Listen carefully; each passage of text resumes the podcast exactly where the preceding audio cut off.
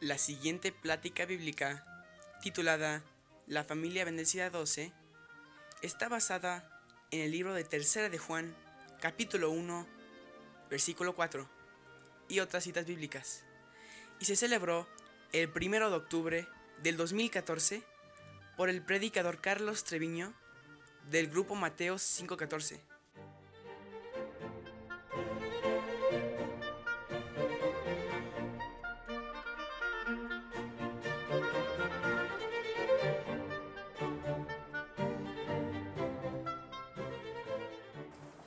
Familia bendecida número 12, la verdad de la crianza. ¿Mm? Vamos a, orar para que Dios nos dé una bonita enseñanza en nuestro corazón que podamos aplicar para nuestra propia vida el mismo día de hoy. Por favor. Carlitos. Padre, buenos días. Como todos los miércoles, con un gran agradecimiento, Señor, por esta gran oportunidad que nos das para estudiar, para escudriñar y más que nada para hacernos entender que tú estás en control de todo, Señor. Gracias, Padre. Gracias por todo lo que nos das. Gracias por mandarnos a Carlos, que es tu instrumento principal para estos estudios, para que los podamos aplicar. Y está, así como el poder como el hacer que está en ti, ¿sí? lo apliquemos todos los días y en cada momento de nuestras vidas, para que nosotros seamos el mejor testimonio de nuestro cristianismo. Padre, te pedimos que nos abras nuestra mente, que nos ablandes nuestros corazones, Señor. Y más que nada que hagamos nuestro yo a un lado para poder que, hacer que tú hagas lo que tengas que hacer en tu voluntad. Te lo agradecemos y te lo pedimos, Padre, en el nombre de tu Hijo Cristo Jesús. Amén. Amén. La familia bendecida número 12, la verdad de la crianza. Si queremos decir que Dios nos ha dado un gran regalo, todo está prendido, gracias. Eh, Dios nos ha dado un gran regalo al darnos una compañera o darnos un compañero para pasar esta vida, no, no solos. Y sabemos que ese es lo mejor para el hombre, que no esté solo, sino que tenga su compañía idónea. Y realmente el matrimonio pues es llevarte bien con esa compañera. Del matrimonio vienen los hijos, que son el fruto del vientre. Y bienaventurado el hombre que llena su casa de ese fruto y que ese fruto produzca abundantemente. Por lo tanto, el, lo que pasa en la familia bendecida con respecto a los hijos, pues sí, sí es, sí es muy importante y por eso el tema de la semana pasada, que se llamó triunfo o tragedia para con ese fruto del vientre, o el de esta semana que es uh, la verdad de una crianza adecuada, porque pues es el resultado de esa familia bendecida. Desde el primer estudio de esta familia bendecida decíamos que la familia bendecida debe tener una visión a dónde va. Y la visión realmente la podemos nosotros uh, resumir en adquirir sabiduría. Eso es lo que queremos, adquirir sabiduría para hacer algo productivo, grandioso para Dios en esta tierra. Dejar nuestra marca para el reino de Dios aquí, aquí en la tierra. Vamos a leer Tercera de Juan, versículo 4. Tercera de Juan, versículo 4.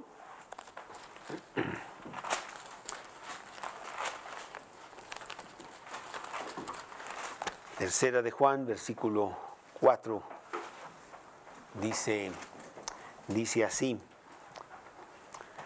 No tengo yo mayor gozo que este, el oír que mis hijos andan en la verdad. Tiene que ser un gozo supremo, de conclusión, de graduación, el que tú veas a tus hijos marchando correctamente bajo los principios de la palabra de Dios. Esto no vino solo. No creas tú que viene de una manera natural. Ahorita vamos a ver que lo natural es de que sea totalmente lo contrario lo que deba suceder, sino que es un arduo trabajo de parte de Dios a través de los padres para poder llegar a tener este versículo como propio. Qué gran gozo tengo yo el oír, el ver, el palpar que mis hijos andan en la verdad. Ya desde ahora oramos para que nuestros hijos tengan esa clase de vida cuando ellos ya sean adultos, adquieran la selección correcta de una compañera, de un compañero con quien pasar la vida y luego pasar esos principios a sus propios hijos para tener ellos, ellos lo mismo. Entonces, claro, pues tenemos que trabajar mucho como pareja, como familia bendecida para que esto se lleve a cabo. Proverbios 22, Proverbios 22, 6. Proverbios 22, 6. Instruye al niño en su camino y aun cuando fuere viejo, no se apartará de él.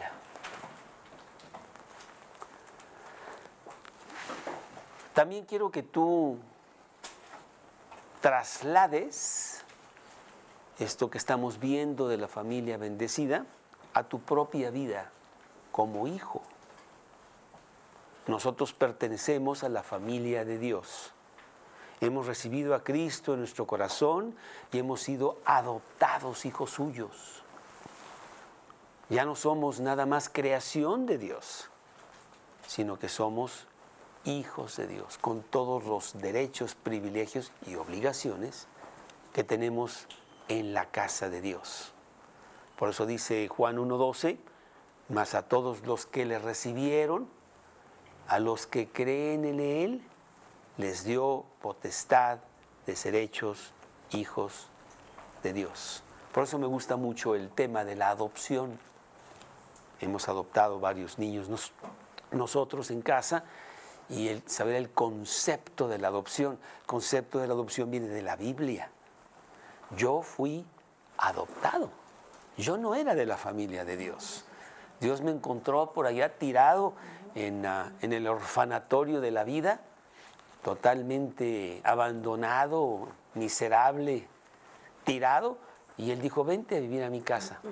Pero no te quiero como siervo, no te quiero como esclavo, no te quiero como trabajador vas a venir a mi casa como hijo, te voy a dar mi nombre, lo vamos a hacer legalmente, la potestad de ser hechos hijos de Dios. Y ahora, pues yo soy hijo de Dios. Aquí en Romanos capítulo 8, me lo dice Dios, me lo dice Dios claramente. Dice Romanos 8, 8, 15 pues no habéis recibido el espíritu de esclavitud para estar otra vez en temor, sino que habéis recibido el espíritu de adopción, por lo cual clamamos, Abba Padre. ¿Mm? Ya tenemos todo el derecho, toda la confianza de poder decirle Padre, porque es nuestro Padre. Todavía a veces me sorprende de una manera instantánea, cuando no estoy así preparado, desprevenida, una de mis hijos que, eh, papá, y que no sé qué, ahí anoche, papá esto, papá el otro, y así como que, y con tanta naturalidad que esa niña que fue adoptada eh, en nuestra casa hace tiempo, ella se siente verdaderamente como hija, y lo es, y así ella viene a mí, esto, voy papá, esto, lo otro, y qué vamos a hacer aquí. Estaba muy preocupada por una situación ahí de la natación, y papá, ¿y qué vamos a hacer? Y, calma, calma, ahorita la resolvemos, pero con una naturalidad muy bonita. en donde tú puedes ver con gran claridad que ella tiene esa, esa relación muy arraigada. Y eso es lo que queremos nosotros con nuestro Padre Celestial. Él no es un Dios lejano por allá que se enoja cuando nosotros estamos mal y viene y nos regaña y no sé cuánto y nos hasta nos castiga, sino que es un Padre amoroso que quiere lo mejor para nosotros y que quiere que estemos en esta familia bendecida, del cual nosotros somos parte. Y se interesa muchísimo y Él quiere lo mejor para nosotros como hijos amados suyos que somos. Entonces, al, ir hablando de estas cosas, yo lo pongo un poquito en el, en el plan terrenal de la familia bendecida, de tú y tu mujer o tu marido y tus hijos, pero también tenemos que recordar que tiene una visión más grande, ¿no? Que es la familia bendecida en donde yo soy miembro, hijo de Dios, por el hecho de que Él me adoptó. Inclusive no fue cosa mía, Él fue al orfanatorio me dijo, oye, qué niño que está allá, mira, tráemelo. Voy a, quiero hacer los papeles y me lo voy a llevar. Yo ni sabía, pues de repente nomás me llevaron a la casa de Dios y ya estoy ahí en el castillo como, como hijo, como hijo de Dios. Sí, sí, maravilloso. Realmente sí es muy, muy bonito, muy bonito tener esa, ese privilegio, porque además, pues no todos son hijos de Dios. ¿Cuántos niños siguen en el orfanatorio? No fueron seleccionados por lo que tú quieras, porque al menos te puedes llevar todos, ¿verdad? Pero tú sí. Y tú dices, ¿cómo es que yo? ¿Por qué? ¿Qué privilegio? ¿Qué regalo? ¿Qué maravilloso situación tengo yo? Y, y claro, Dios puede adoptar a muchos. Es cuestión de que quieran. Y digan, oye, llévame a mí también, ¿no? no me dejes aquí. Y que Dios dice, claro, vámonos, vente, súbete al coche. Y entonces te lleva.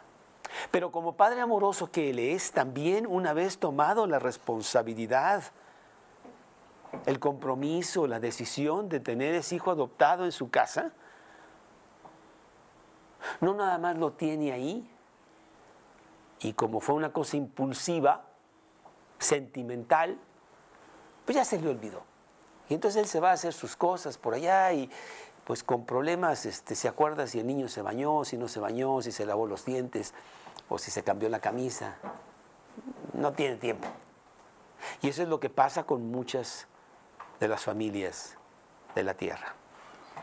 Sí, tuvieron gran gozo al recibir este bebé y bueno, flores y esto y regalos porque el bebé nació, pero después viene a ser una lata una carga en donde, ay, yo quiero hacer esto y tengo que llevar al niño a la escuela y tengo que estar con, con la tarea y hay que llevarlo al dentista. ¿Tú sabes cuánto cuesta? No, y además hay que llevarlo. Yo estoy, muy ocupada, tengo, tengo, tengo un torneo de tenis con mis amigas y nada, no puedo ir porque tengo que llevarlo. Y nos distraemos completamente. Dios no es así. Dios sí pone toda su atención para con nosotros. Y Él quiere que hagamos nosotros lo mismo.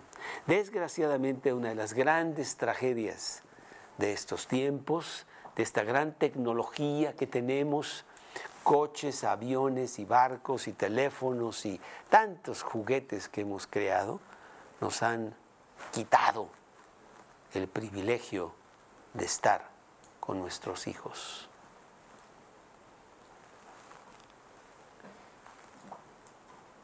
Tremendo.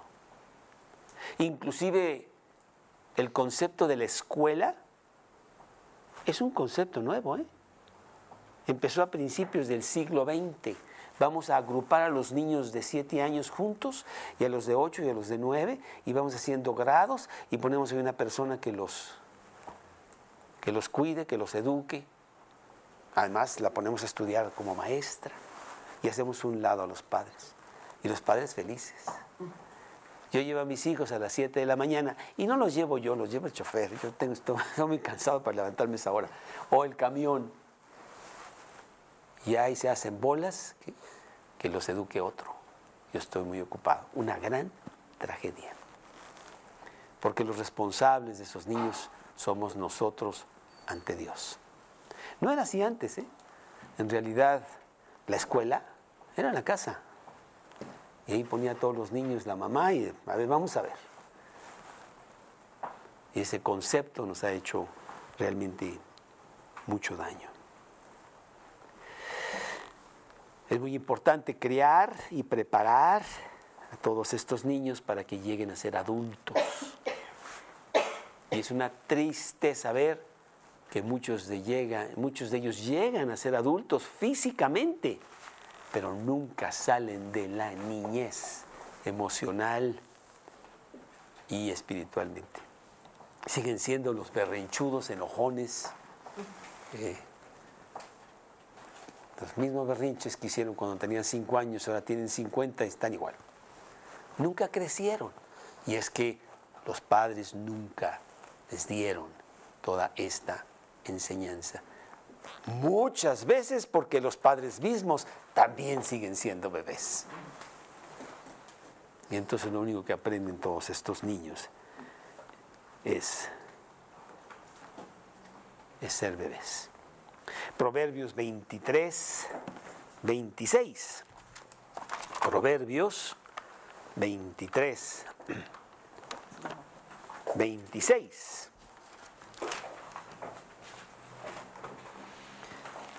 Qué es lo que un padre debe de hacer. Y viene del padre principalmente, quien ah, convence a la madre y juntos lo hacen. Proverbios 23, 26 dice, dame, hijo mío, tu corazón y miren tus ojos por mis caminos. Eso es lo que nosotros queremos ganar. Más que un coche nuevo, más que un viaje a París, Queremos ganar el corazón de nuestros hijos y tenerlo en la mano. Y vamos a ver que son diferentes etapas, porque ese niño tiene tres años, pero no va a tener tres años toda la vida. Y son diferentes maneras, pero ese corazón queremos que tenerlo. Y que aún tenga él 50 y 60 años y tú 80 y 90, ahí tienes todavía su corazón. Y te, te vea a ti como el gran mentor gran guía de su vida. Qué bonito que una persona diga, mi mejor amigo, mi mejor mentor, el que realmente me enseñó la vida, fue mi padre, fue mi madre. Porque ahí estuvo, en las buenas, en las malas, conmigo, que es mucho trabajo. Y, y muchas veces te quita lo que tú quieres hacer. Yo quiero esto, yo quiero jugar béisbol o yo quiero viajar o yo quiero leer mucho, no sé. Y no puedes, no puedes. Inclusive yo tenía una persona misionera que me decía, Carlos, ya no sé qué hacer, no tengo tiempo de leer la Biblia. Con estos tres que tengo, me tengo que encerrar en el baño unos minutos para leer unos cuantos versículos porque no tengo tiempo. Empiezan a las seis de la mañana y son las ocho de la noche y sigo igual. Sí, tienes que dar toda tu vida como Dios la da por ti. Primera de Samuel 27 y 28, versículos realmente muy bonitos que nosotros usamos cuando nacieron nuestros hijos o cuando llegaron nuestros hijos adoptados. Primera de Samuel 27 y, y 28. ¿El versículo 27 no No, primera de Samuel 1, perdón. Primera de Samuel 1, 27 y 28. Quiero decirte que nosotros, estoy hablando de mi familia, yo y Karina, mi esposa, tuvimos mucha dificultad para que llegara el primer bebé. Y cuando por fin llegó, pues imagínate la gran fiesta que, que hubo, ¿verdad? Este, y dice aquí el versículo 27 de 1 de Samuel 1, por este niño oraba y Jehová me dio lo que le pedí. Yo pues lo dedico también a Jehová. Todos los días que viva será de Jehová. Y adoró allí a Jehová. Un compromiso de este padre, de esta madre, de decir, yo voy a hacer todo lo posible porque este niño sea un niño de Dios, un hombre, un hombre, un hombre de Dios. Y para eso viene la crianza, la instrucción, la enseñanza.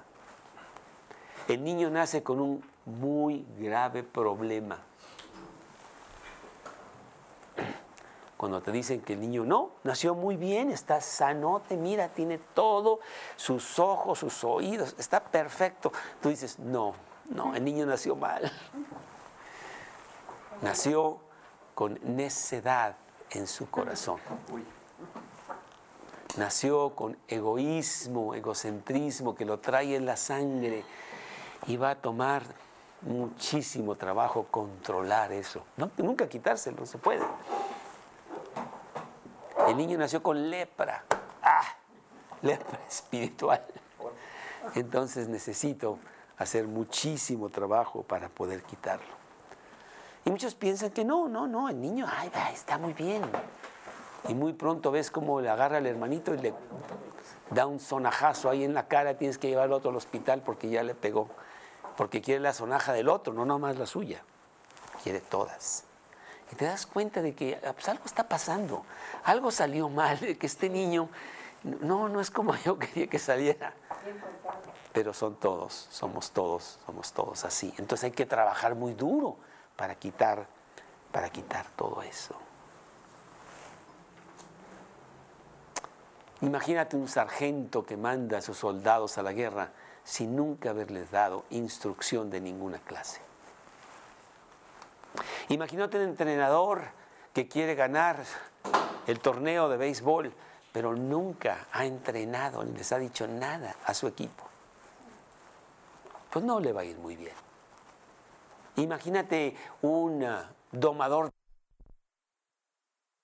de controlar al tigre o al león en la, en la misma función del, pues se lo van a comer.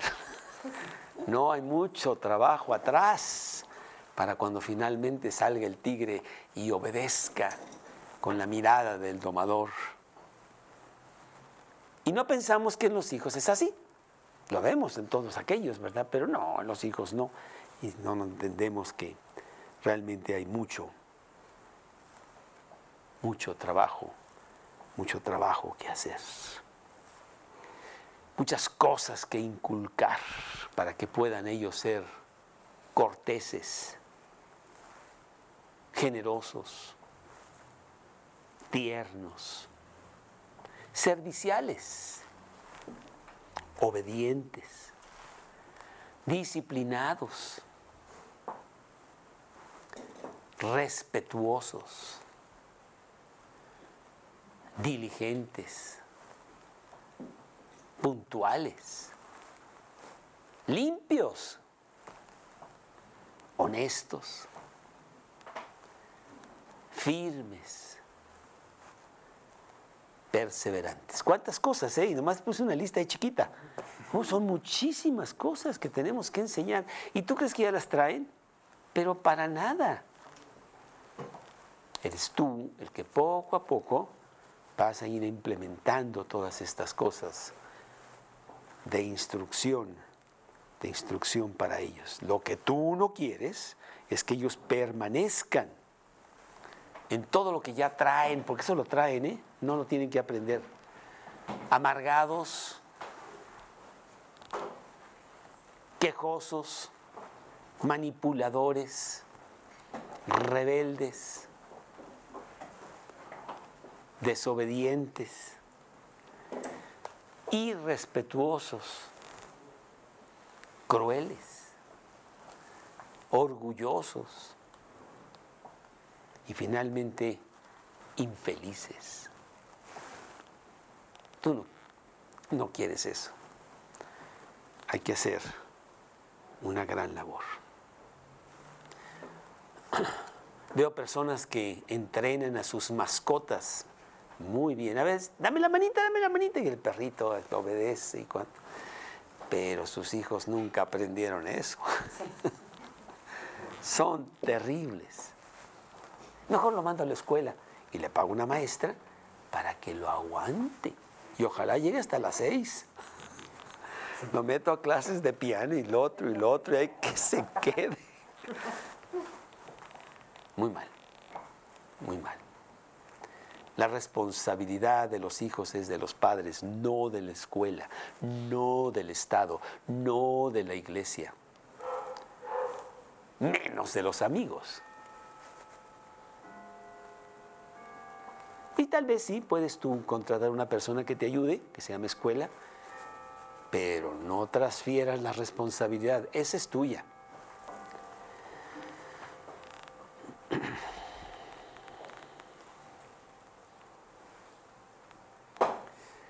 Y esos niños van a aprender de todas maneras, ¿eh? les enseñes o no. Pero quién sabe que aprendan. Por eso es muy importante que la familia bendecida es una familia comprometida. Como Dios está comprometido en su familia para sacarte a ti adelante.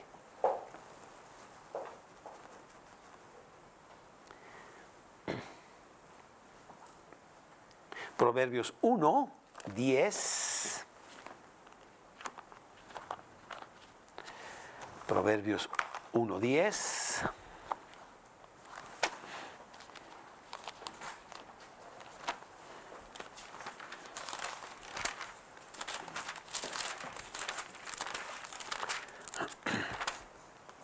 Hijo mío, si los pecadores te quisieren engañar, no consientas. Y el 15, Hijo mío, no andes en camino con ellos.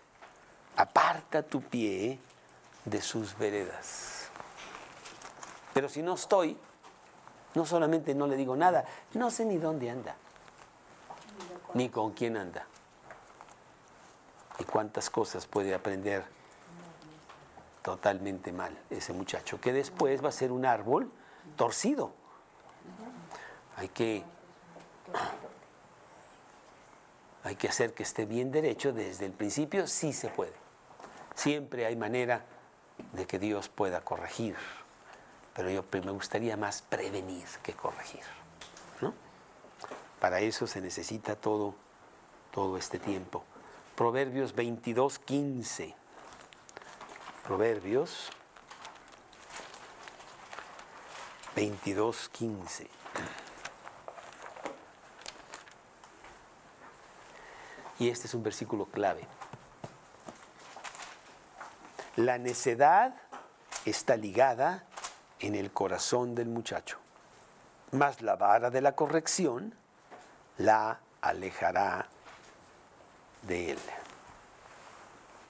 Todos llegamos enfermos, muy enfermos a este mundo. Traemos la necedad pegada y nos tienen que ayudar para quitarla o controlarla cuando, menos.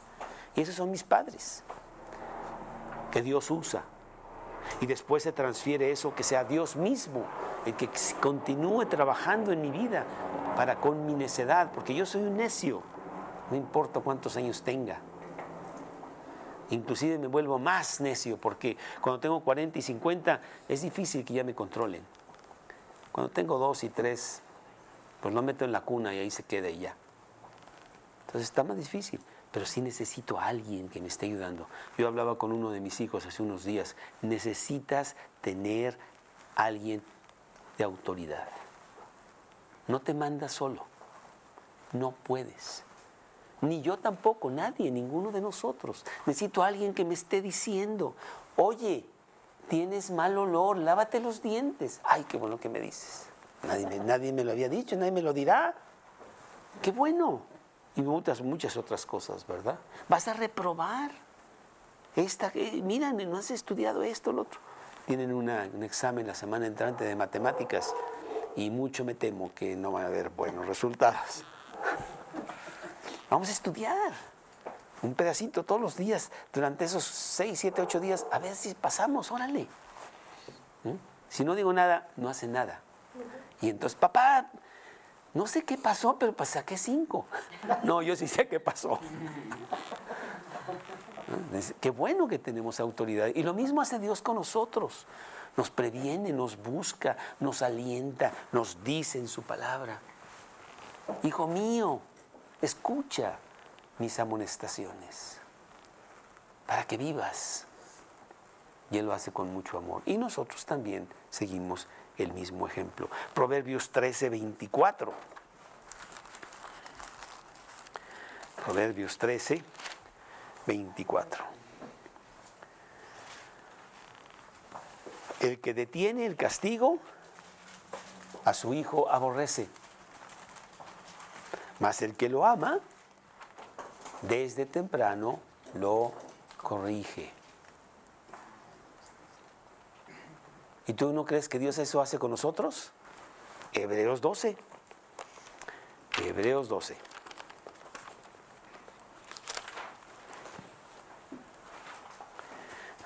Hebreos 12, 5. Dice Hebreos 12, 5. Hijo mío. Hebreos 12, 5. ¿Y habéis ya olvidado la exhortación que como a hijos se os dirige diciendo? Hijo mío, no menosprecies la disciplina del Señor, ni desmayes cuando eres reprendido por Él. Porque el Señor al que ama disciplina y azota a todo aquel que recibe por hijo. Si soportáis la disciplina, Dios os trata como a hijos, porque ¿qué hijo es aquel a quien el Padre no disciplina? Pero si se os deja sin disciplina, de la cual todos han sido participantes, entonces sois bastardos y no hijos. Por otra parte, tuvimos a nuestros padres terrenales que nos disciplinaban y, no, y los venerábamos. ¿Por qué no obedeceremos mucho mejor al Padre de los Espíritus y viviremos? Y aquellos ciertamente por pocos días nos disciplinaban como a ellos les parecía, pero este para lo que nos es provechoso, para que participemos de su santidad. Es verdad que ninguna disciplina al presente parece ser causa de gozo, sino de tristeza, pero después da fruto apacible de justicia a los que en ella son ejercitados. Dios hace lo mismo con nosotros y nosotros usamos la disciplina y corregimos al Hijo. Y bueno, sí, hay diferentes maneras de corrección. Ahorita lo vamos a ver cuando si el niño tiene 5 o si tiene 25. No son los mismos métodos, pero sí hay corrección. Y si se puede, hay prevención mejor todavía, ¿no? Eso es lo que quiere una familia bendecida. Son tu mejor canta de presentación. ¿Quieres conocer mi familia? Vente, te voy a presentar a mis hijos. Platica con ellos. Ellos te dirán cómo está mi familia. Y a veces dices, no, mejor no platiques con ellos porque entonces vas a, averiguar todos los trapos sucios que tenemos ahí. No, eso es, queremos tener una familia, una familia bendecida. Sí.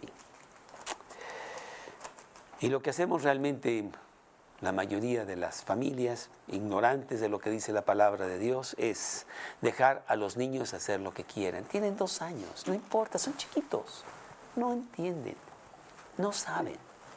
Y los dejas y hacen travesura y media. No son disciplinados para nada. Y luego cuando tienen 18 y 20, 20, en ese momento los quieres controlar. Y está, está al revés. No, no vas a poder nunca. Ya aprendieron 15 años de otra manera de ser. Y ahora no vas a poder. O se te va a hacer más difícil. Siempre se puede. Entonces debe ser al revés. Primero un control total y luego empieza a soltar. Es al revés. Ahorita lo vamos a, a ver. Queremos entonces enseñar a nuestros hijos en el camino y después de muchos, aunque fueran viejos, ya no se apartarán de él. ¿Cuál camino? ¿Cómo? ¿Cómo, cómo le hago? ¿Qué, ¿Qué, es lo que tengo, que tengo que hacer? Bueno, pues es un camino de enseñanza, enseñanza sistemática y constante.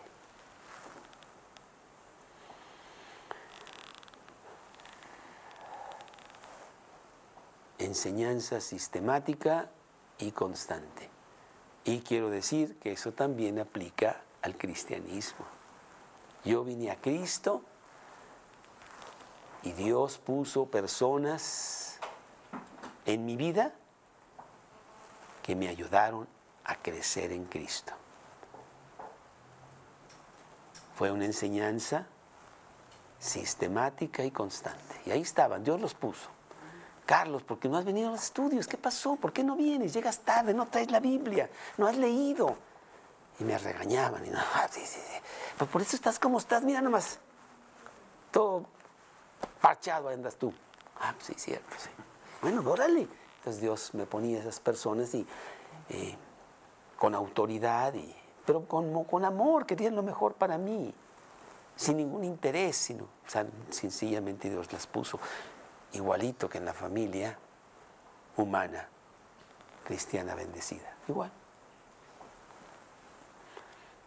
Entonces sí queremos implantar esas enseñanzas en la crianza de nuestros hijos, como lo hace Dios con nosotros, en las diferentes etapas de la vida o en las diferentes etapas de la vida cristiana. Número uno, vamos a ver esas etapas. Etapa uno. Y le puedes poner ahí cuánto dura esa etapa. Del año cero al año 100. Después de los 100 ya lo dejas en paz.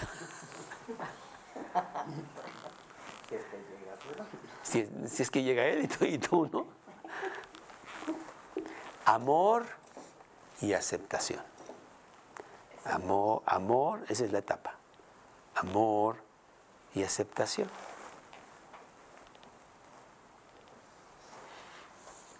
Y lo que quieres es ganar el corazón de tu hijo. Como lo hace Dios contigo, Dios quiere ganar tu corazón para que lo sigas a Él.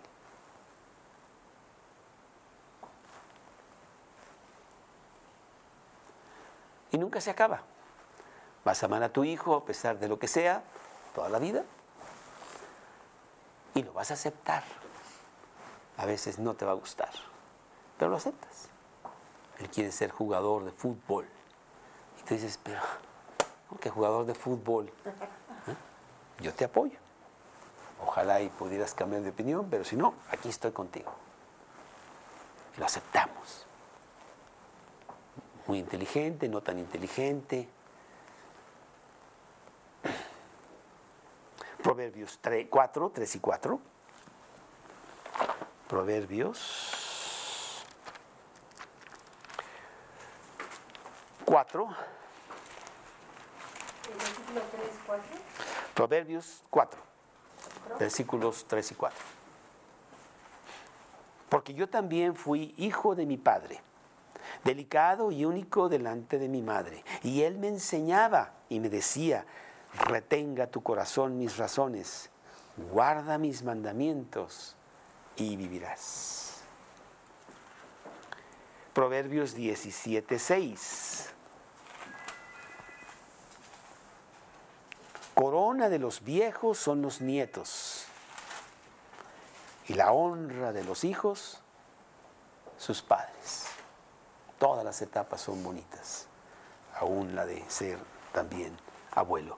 27, todos estos son de Proverbios. 27. Camina en su integridad el justo. Sus hijos son dichosos después de él. Proverbios 20, 27. 15, 17. Mejor es la comida de legumbres donde hay amor que de buey engordado donde hay odio. 16, 24.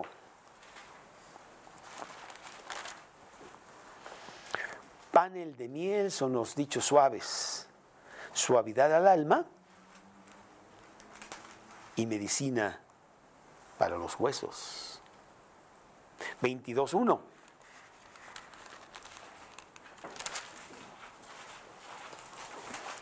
Más estima es el buen hombre que las muchas riquezas, y la buena fama más que la plata y el oro.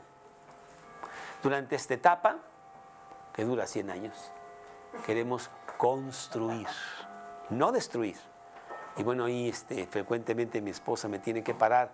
No le digas todo el tiempo a, a este niño todas las cosas que hace mal, porque todo está mal. De vez en cuando diré una cosa que sí hace bien, porque quieres construir, no destruir. Es más, por cada una que digas mal, que el niño está haciendo, dale tres buenas, porque quieres construir. Es lo que quiere hacer Dios contigo. Juan 15, 15 y 16. Juan 15, 15 y 16.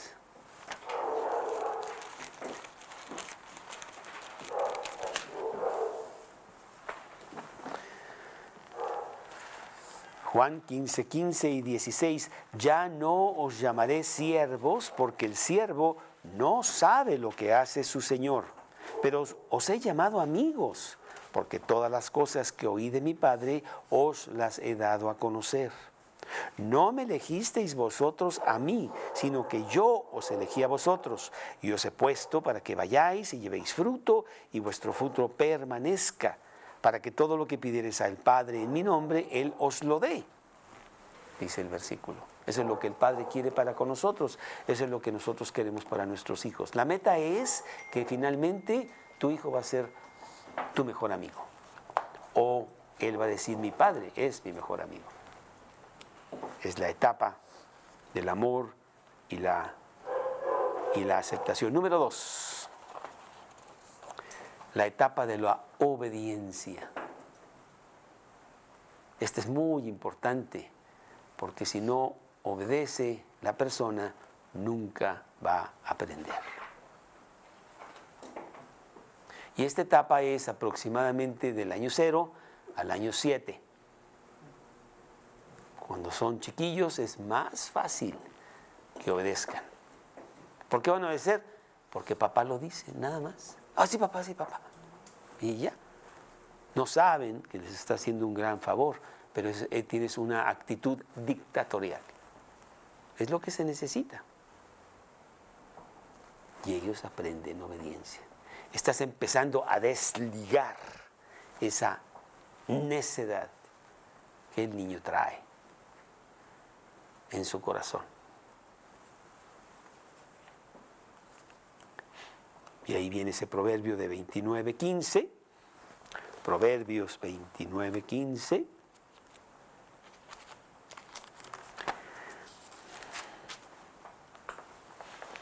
La vara y la corrección dan sabiduría, mas el muchacho consentido avergonzará a su madre.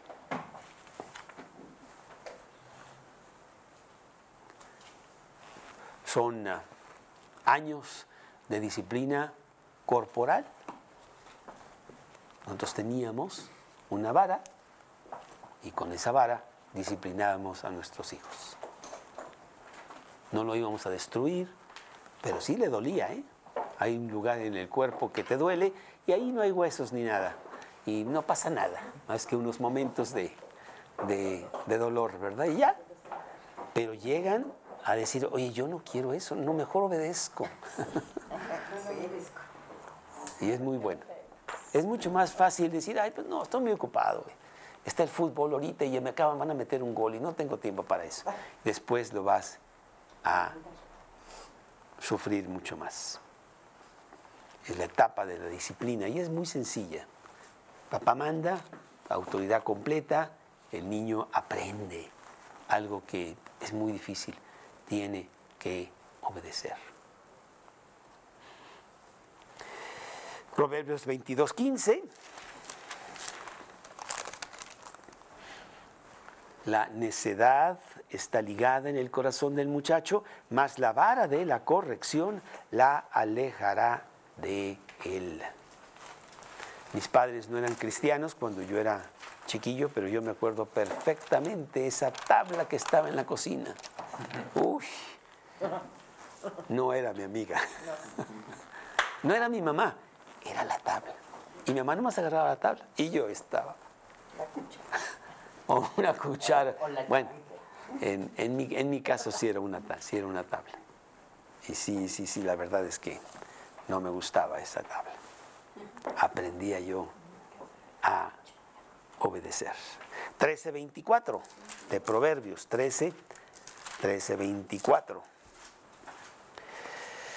El que detiene el castigo a su hijo aborrece, mas el que lo ama desde temprano lo corrige.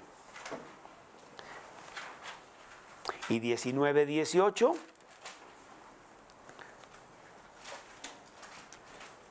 Castiga a tu hijo en tanto que hay esperanza, mas no se apresure tu alma para destruirlo. 23, 13 y 14.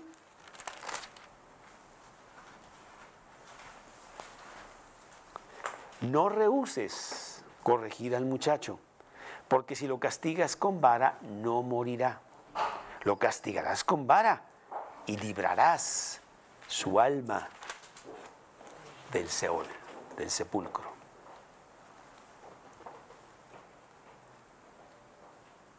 Tres doce, Proverbios 3.12. 3.12. Porque Jehová al que ama castiga, y como el Padre al Hijo a quien quiere. ¿Sí? 29, 17. 29, 17. 29, 17. Corrige al Hijo y te dará descanso y dará alegría a tu alma. Qué bonito cuando vas a algún lugar y, este, espérenme un segundito, es tiempo de ir a dormir, chicos, a la cama. Sí, papá, buenas noches. Y te queda el otro. ¿Cómo, cómo le hiciste? ¿Cómo le hiciste? Da descanso a tu alma. 20, 30. 20, 30. Los azotes que hieren son medicina para el malo y, y el castigo purifica el, el corazón. 10.13.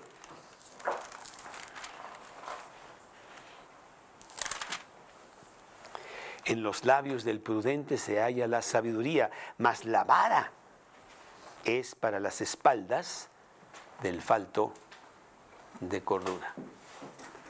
O sea, el premio y castigo es una cosa que está en la vida. Lo usas con el perro y lo usas con el caballo y lo usas con los hijos.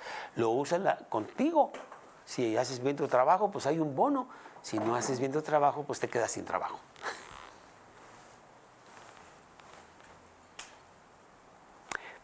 Veintiséis, tres. Proverbios. ¿no? Proverbios, todos son de Proverbios, 26, 3. El látigo para el caballo, el cabestro para el asno y la vara para la espalda del necio. 19, 29.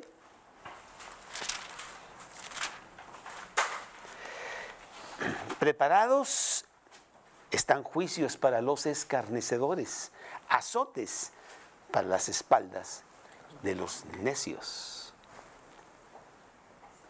Pero fíjate, para el cristiano, Hechos 5.32, Hechos 5.32, dice, y nosotros somos testigos suyos de estas cosas y también el Espíritu Santo, el cual ha dado Dios a los que le obedecen. La obediencia es buenísima, ¿eh? En todas las etapas de tu vida. El que obedece es una persona feliz. El que no obedece es una persona muy miserable, se la pasa muy mal. Entonces hay que obedecer a nuestros padres, después hay que obedecer a Dios, que es nuestro Padre. Número tres, viene la siguiente etapa. Habiendo concluido la etapa de la obediencia, porque ya este grandulón, ya no puedes agarrar la vara y llevarlo al baño y disciplinártelo, como lo hacías cuando estaba más chiquito, pero ya aprendió. Y aprendió la obediencia. Yo tengo un grandulón de 1,90. Y antier o ayer tuvimos un intercambio poco fuerte. Y le dije, va a ser así. Y él me dijo, sí, papá. Ya. No de muy buena gana. Pero lo hizo. Yo digo, ay, gracias Dios. Gracias Dios porque yo no podría con este grandulón. Sí. Entonces, la tercera es instrucción. Y viene de los 12 a los 18, instrucción. Ahora sí es el momento de poner muchas cosas en su corazón. Ahora ya no es un niño, ya entiende. Y cuando le dices cosas, das las razones, su, su mente está trabajando. Pero como tuvo obediencia, va a ser muy fácil enseñarle. Si no tiene obediencia, es muy difícil enseñarle. Hace esto y no lo hace. Uh, pues no, no, puede llegar a ningún lado. Es más, los entrenadores de, deportes dicen, ¿sabes qué? Vete a tu casa. o sea, no te puedo enseñar nada, porque no obedeces. Te digo que hagas algo y no lo haces. Entonces, ¿para qué te digo? No vamos a avanzar. Entonces, la obediencia te lleva al siguiente paso, a la instrucción. De los 12. Más o menos como a los 18.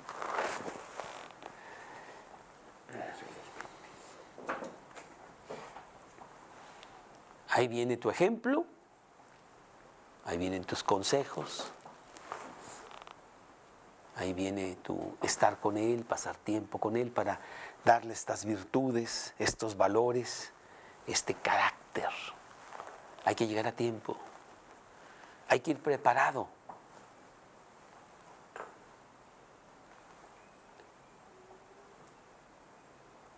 Llevar las cosas que necesitas llevar. No puedes ir al aeropuerto a un viaje internacional si no llevas el pasaporte. ¿Cómo? Prepárate, planea mil cosas de la vida diaria y más de su conducta interna. Y este es mucho, mucho trabajo. ¿eh? Y vamos a poner un ejemplo específico. Moisés era el mentor de Josué. Moisés guió al pueblo judío a salir de Egipto cuando Moisés tenía 80 años y estuvo al frente del pueblo judío por 20 años, perdón, 40 años, 40 años, hasta los 120. Pero tenía una persona que le estaba dando instrucción para que un día esta persona agarrara ese mando cuando Moisés ya no estuviera. Éxodo 17.10. Éxodo 17.10.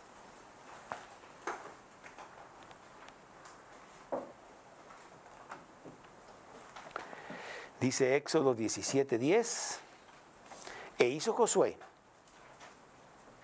como le dijo Moisés. ¡Wow! Maravilloso. Moisés no tenía que preocuparse. Josué ve y hace esto. Y ya. Y Josué iba y lo hacía. Había aprendido la obediencia y ahora le estaba empezando a enseñar la instrucción. Éxodo 24, 13. Éxodo 24, 13.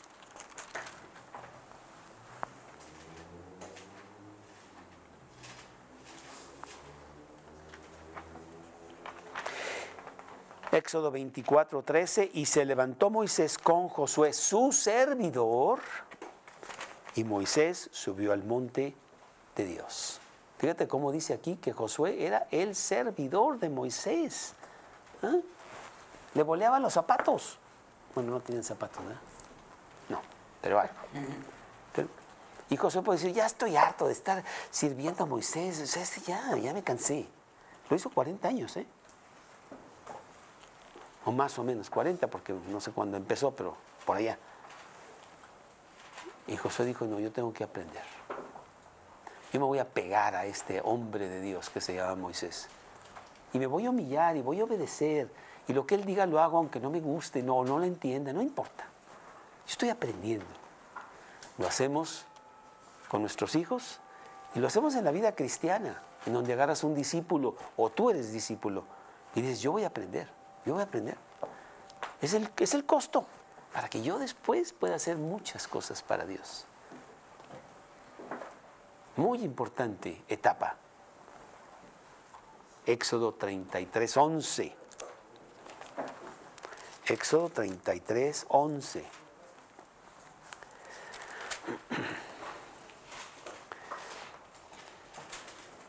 Y hablaba Jehová a Moisés cara a cara, como habla cualquiera a su compañero. Y él volvía al campamento, pero el joven Josué, hijo de Nun, su servidor, nunca se apartaba de en medio del tabernáculo. Josué le había enseñado a estar con Dios. Josué le decía, ahorita vengo, voy a una cosa muy importante, tú te quedas aquí. No, yo también quiero ir, ¿por qué no? Y no. Obedecía. Y se quedaba. Y era, Moisés el que iba, hablaba con Dios y todo, y regresaba, tenía todo el beneficio de hablar con Dios. Josué nada, ¿eh? Nada. Pero estaba obedeciendo, era etapa de instrucción. Estaba con Dios allí en el tabernáculo, no se apartaba. Porque el tiempo vendría en donde todo eso lo iba a aplicar más adelante. Josué 1.1, que llegó el tiempo en que eso sucedió. Josué 1.1, dice así Josué 1.1. Aconteció después de la muerte de Moisés, siervo de Jehová, que Jehová habló a Josué, hijo de Nun. Fíjate como ya ahora Dios le va a hablar a Josué, no a Moisés. Moisés ya no está. Servidor de Moisés, todavía dice que es servidor de Moisés, diciendo, mi siervo Moisés ha muerto. Ahora pues, levántate y pasa este Jordán, tú y todo este pueblo, a la tierra que yo les doy a los hijos de Israel. Yo os he entregado, como lo había dicho a Moisés, todo lugar que pisare la planta de vuestro pie desde el desierto de, y el Líbano hasta el gran río Éufrates, toda la tierra de los Eteos hasta el gran mar donde se pone el sol, será vuestro territorio. Nadie te podrá hacer frente en todos los días de tu vida. Como estuve con Moisés, estaré contigo. No te dejaré, no te desampararé. Llegó el momento del premio, pero pagó el costo. Me voy a pegar a Moisés. Me voy a pegar a mi papá, tiene muchas cosas que enseñarme. Y mi papá está disponible. Él, anhela pasar tiempo conmigo. Yo lo voy a aprovechar, yo no sé cuánto tiempo va a estar aquí. Y voy a aprender para que llegue el momento en donde yo tome el comando y lo haga bien, porque mi padre me enseñó. Es una etapa bien importante también, la etapa de la de la instrucción. Viene a ser el porqué de obedecer. Estuve obedeciendo, nunca me dijiste por qué, para qué, por qué tenía que hacer esto. Ah, déjame explicarte ahora por qué. Ahora estás en la edad en donde te voy a enseñar por qué. Ay, ahora entiendo, claro, qué bueno. ¿Mm? Proverbios 1.8. Proverbios 1.8. Oye, hijo mío, la instrucción de tu padre y no desprecies la dirección de tu madre. Proverbios 2.1.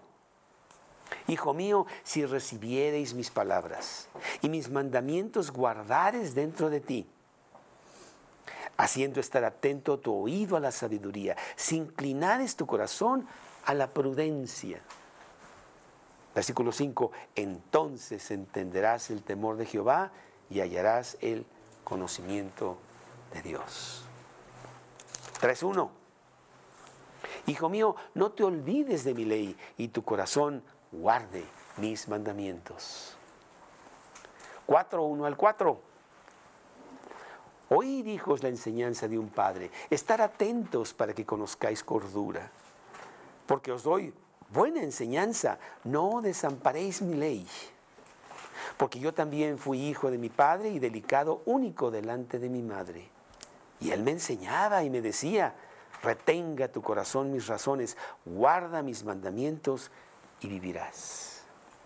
4.11, por el camino de la sabiduría te he encaminado y por veredas derechas te he hecho andar. 4.20, hijo mío, está atento a mis palabras, inclina tu oído a mis razones. Eso es lo que hacía este joven Josué con su mentor Moisés. 5.1. Hijo mío, está atento a mi sabiduría y a mi inteligencia, inclina tu oído. 6.20. Guarda, hijo mío, el mandamiento de tu padre y no dejes la enseñanza de tu madre. 7 del 1 al 4, del 1 al 4. Hijo mío, guarda mis razones, atesora contigo mis mandamientos. Guarda mis mandamientos y vivirás. Y mi ley como las niñas de tus ojos. Lígalos a tus dedos, escríbelos en la tabla de tu corazón. Di a la sabiduría, tú eres mi hermana.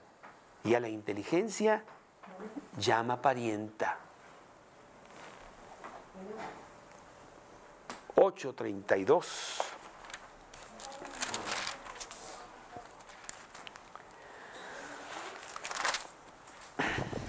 Ahora pues, hijos, oídme, y bienaventurados los que guardan mis mandamientos.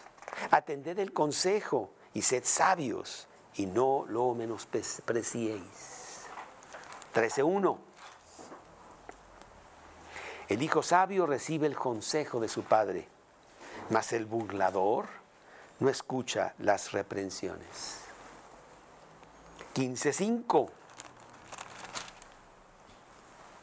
El necio menosprecia el consejo de su padre, mas el que guarda la corrección vendrá a ser prudente.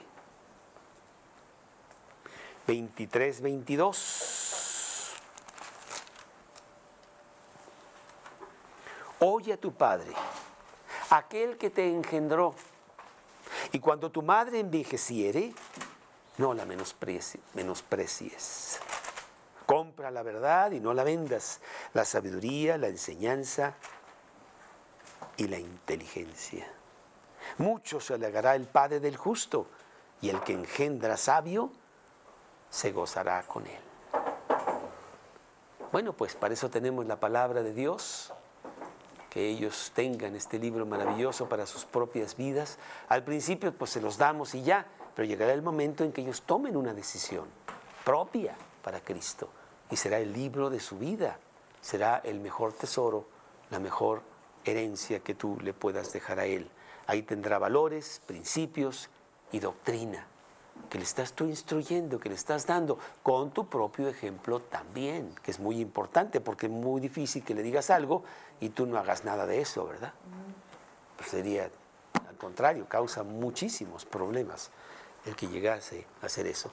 Eso es lo que quiere Dios también para nosotros. Primera de Timoteo 4.6. Primera de Timoteo 4, 6.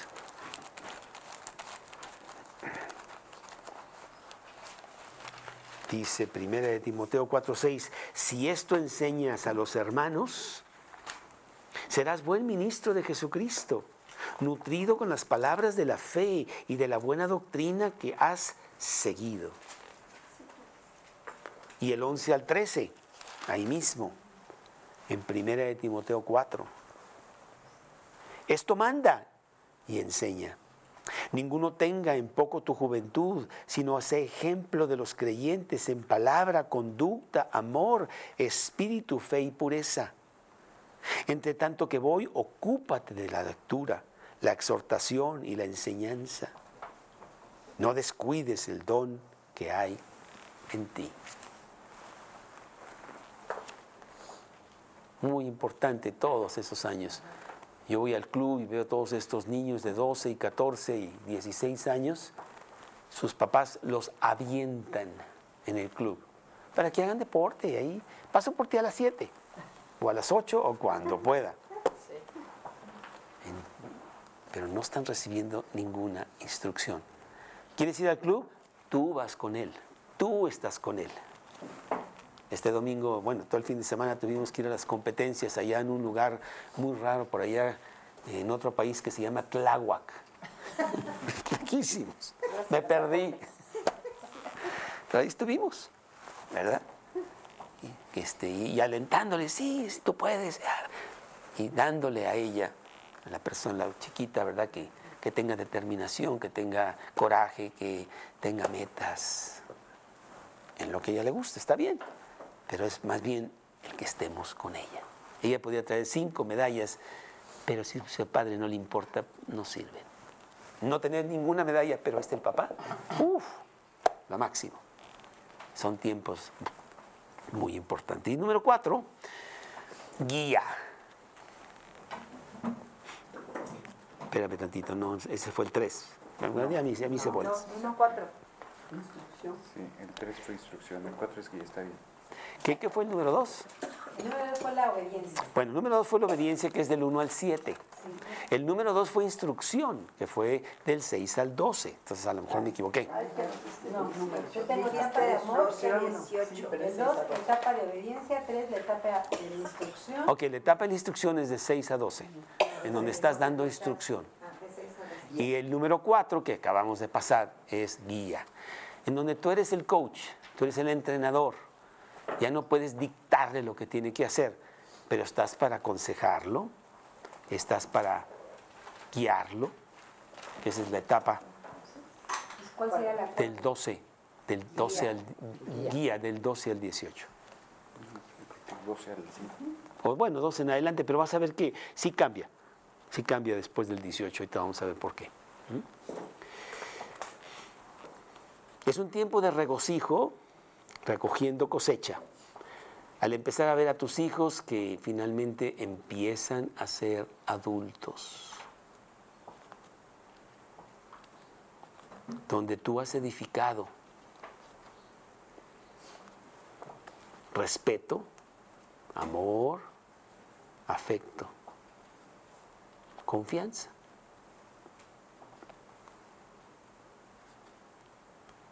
Empiezas a cambiar tu posición de padre, poco a poco, a amigo, consejero, mentor.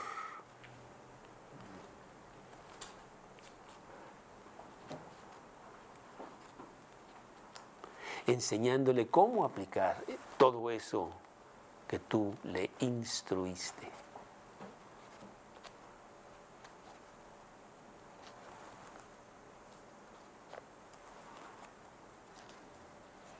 Y bueno, yo no, yo no creo que sea los 12, yo estoy más bien hablando de los 15, 16, en donde ya no es, ya no es tu hijo, desde el punto de vista de que pues yo mando aquí, ¿no? sino e- eres un consejero. Mira, esto es lo que más conviene, ¿por qué no te vas por acá? Vamos juntos, por esto y por esto. Y ya poco a poco estás cambiando. Lo dice Jesús a sus discípulos en Juan 15, 15. Ya no os llamaré siervos, porque el siervo no sabe lo que hace su Señor. Os llamaré amigos, porque todo lo que mi Padre os me ha enseñado os lo he dado. Y cambia eso.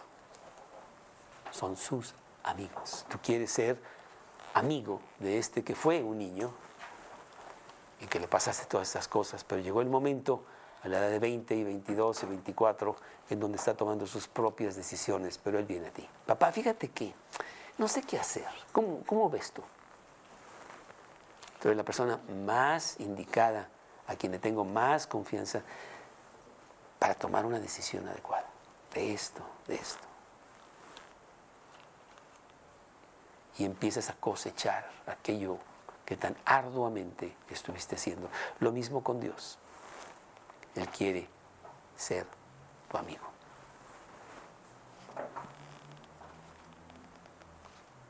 Siempre seguiremos padres, Padre, Dios siempre será nuestro Padre, pero cambia la posición. Finalmente tenemos un hombre adulto con sabiduría. Podemos poner como cinco finalmente. Tenemos un adulto con sabiduría. Que un día llega a tu casa y te dice, papá, te quiero presentar a esta chica.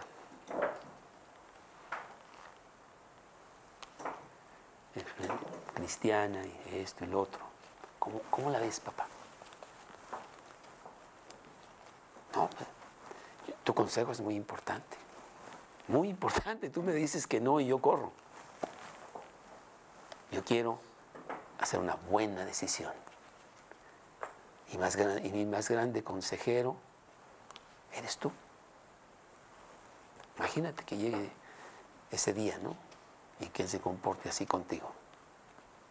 Que no toma decisión de, esta, de este calibre sin el consejo específico de su Padre, porque su Padre tiene sabiduría, de quien ha recibido todas estas cosas y lo respeta, respeta profundamente lo que, lo que Él dice.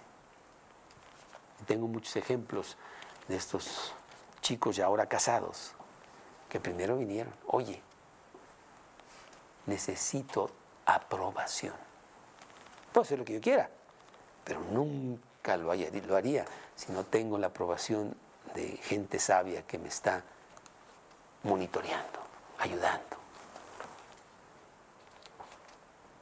Y luego verlos casados y haciendo ellos lo mismo con sus hijos. Qué tremendo. Lo mismo hace Dios con nosotros. Qué Padre tan amoroso tenemos que nos da todo esto, nos corrige, nos castiga, nos disciplina, nos ama, nos conduce, nos instruye, nos enseña, nos guía, nos aconseja y nos lleva a la madurez cristiana, a ser hombres fuertes en Cristo, para hablar de Cristo por todos lados con mucha gente. Maravilloso. Qué vida tan bonita. Cuando yo me iba a casar, yo estaba ahí en el club hablándole a mucha gente de Cristo, por lo que tenía ahí muchos conocidos y empecé a pasar la voz de que yo me iba a casar. ¿Cómo que te vas a casar? No seas tonto. Te puedes comprar un coche así, irte a Acapulco y no puedes tener todas las que quieras. ¿Para qué te metes en ese lío? No les hice caso. Y luego cuando empezamos a tener hijos, ¿Cómo haces eso? Ahora sí, se te botó la canica. También que estabas. No, no entienden, ¿verdad? No saben dónde está realmente la sabiduría, el conocimiento, el gozo profundo. No, no saben. ¿Verdad? Yo veo los espectaculares en el periférico que dice ahí, dice, mi retiro es para irme a bucear. Eh, está guardando su dinero porque cuando se retira, eso es lo que va a hacer con su vida. Otro, mi retiro es aprender francés. No sé qué.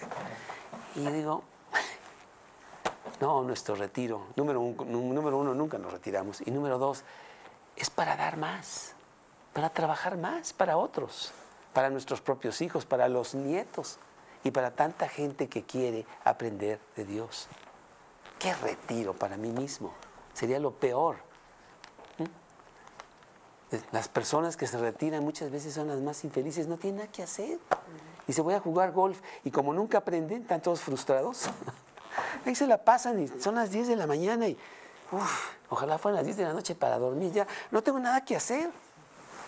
Y como sí guardé un poquito de dinerito, bueno, pues ni, ni trabajar necesito. Qué vida tan terrible. Pero cuando tienes que ayudar a mucha gente y vives para otros, uff, se te va el tiempo rapidísimo y muy satisfactorio, principalmente con tus propios hijos, ayudando, aconsejando, tantas cosas que hay que hacer. El retiro para el cristiano realmente nunca viene. Proverbios 9, 8 y 9.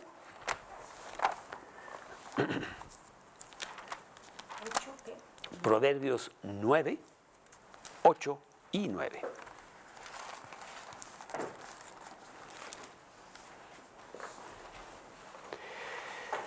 No reprendas al escarnecedor para que te aborrezca. Corrige al sabio y te amará.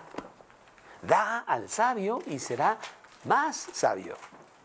Enseña al justo y aumentará su saber. Proverbios 4, 5 al 9. Proverbios 4, 5 al 9. Proverbios 4, 5 al 9. Adquiere mucho dinero, compra muchas cosas y sé muy feliz con todo. No, ¿verdad? No dice eso. Adquiere sabiduría, adquiere inteligencia. No te olvides ni te apartes de las razones de mi boca. No la dejes. Ella te guardará la sabiduría. Ámala y te conservará. Sabiduría ante todo, adquiere sabiduría y sobre todas tus posiciones adquiere inteligencia. Engrandécela y ella te engrandecerá. Ella te honrará cuando tú la hayas abrazado. Adorno de gracia dará a tu cabeza, corona de hermosura te entregará. Qué maravilloso. Qué maravillosa manera de gastar tu vida. Que seas tú como estos misioneros que regresan por fin ya viejitos de a su ciudad natal. Y vienen en el barco de regreso. Y están llegando a Nueva York. Y hay una gran bienvenida, mucha gente está ahí, música, bienvenido, bienvenido. Es que en el barco viene el alcalde de la ciudad. Y entonces la señora misionera le dice a su esposo, mira la recepción que tiene este señor a nosotros que hemos pasado 50 años como misioneros. Nadie ha venido a recibirnos. Y él le contesta, es que aún no hemos llegado a casa.